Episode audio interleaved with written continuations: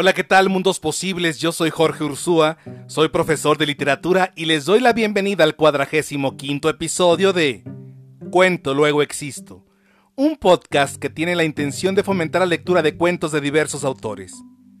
Hoy voy a compartirles la lectura en voz alta de un cuento breve, intenso y corrosivo titulado La Coqueta, de la escritora estadounidense Patricia Highsmith, publicado en el libro Pequeños cuentos misóginos en 1974. Adentrémonos en los vericuetos de la imaginación.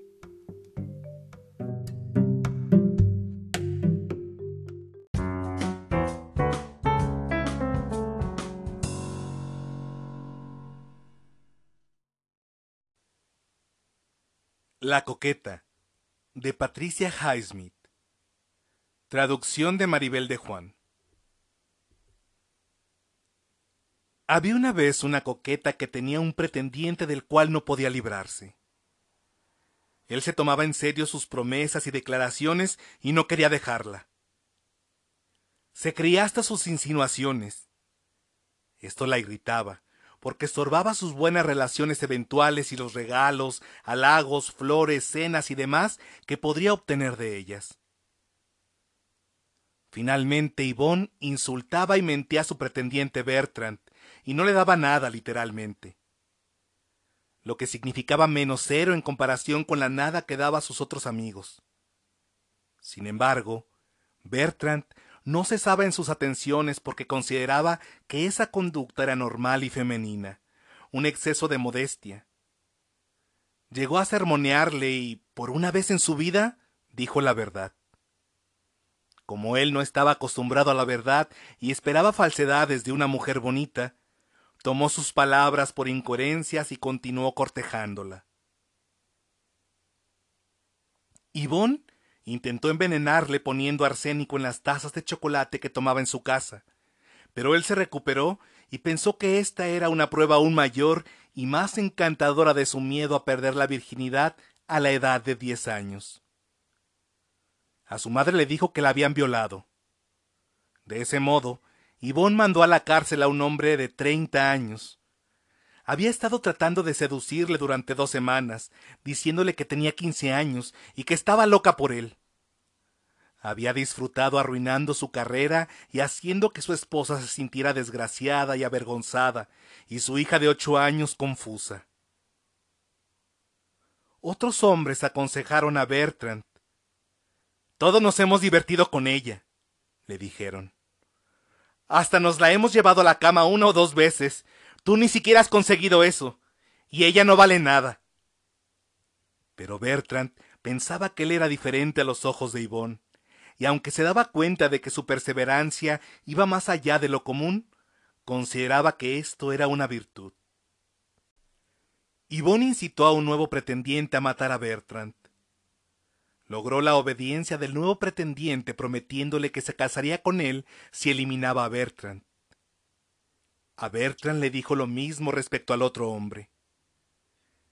El nuevo pretendiente retó a Bertrand a un duelo. Falló el primer tiro y luego empezó a hablar con su proyectada víctima. El arma de Bertrand se había negado rotundamente a disparar.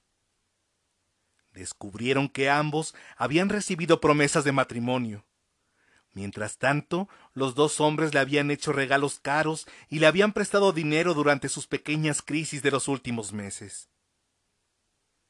Estaban resentidos, pero no se les ocurría ninguna idea para castigarla, así que decidieron matarla. El nuevo pretendiente fue a verla y le dijo que había matado al estúpido y persistente Bertrand.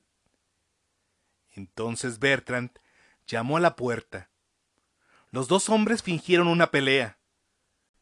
En realidad, empujaron a Ivonne entre ambos y la mataron de varios golpes en la cabeza. Dieron la versión de que ella intentó interponerse y resultó golpeada accidentalmente. Como el propio juez de la ciudad había sufrido, siendo objeto de las burlas de sus conciudadanos a causa de la coquetería de Ivonne, estaba secretamente complacido por su muerte y dejó libres a los dos hombres sin más. Además, era lo bastante sabio como para comprender que no la habrían asesinado si no hubiesen estado ciegamente enamorados de ella. Y ese estado le inspiraba lástima, puesto que ya había cumplido los sesenta. Únicamente la doncella de Ivón, que siempre había recibido un buen sueldo y sustanciosas propinas, asistió a su funeral. Incluso su familia detestaba a Ivón. Fin del cuento.